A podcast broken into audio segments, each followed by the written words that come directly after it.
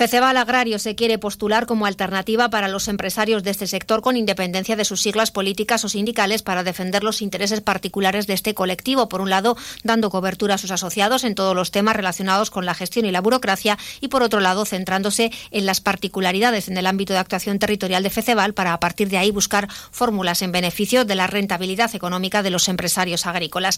Esta nueva rama de la organización empresarial está formada por agricultores que dan un paso adelante para intentar cambiar las cosas. José Luis Molina y Ángel Ruiz, delegado y vocal de Feceval Agrario. Llevamos años eh, quejándonos, mm, bueno, pues hay un poquito tratando de, buscar quien nos defienda realmente en nuestra zona en particular. Y, es un poquillo complicado el, tema. Entonces hemos creído conveniente pues eh, juntarnos y, y tomar las riendas un poquito nosotros de este tema. Precisamente por eso somos apolíticos y sindicales en este sentido, porque lo que queremos es luchar por un bien común. Y el bien común en nuestra agricultura es de lo que comemos, es lo que le damos de comer a mucha gente y creo que es lo principal en este proyecto que hemos iniciado. El ir juntos, demostrar fuerza y que se pueden cambiar las cosas.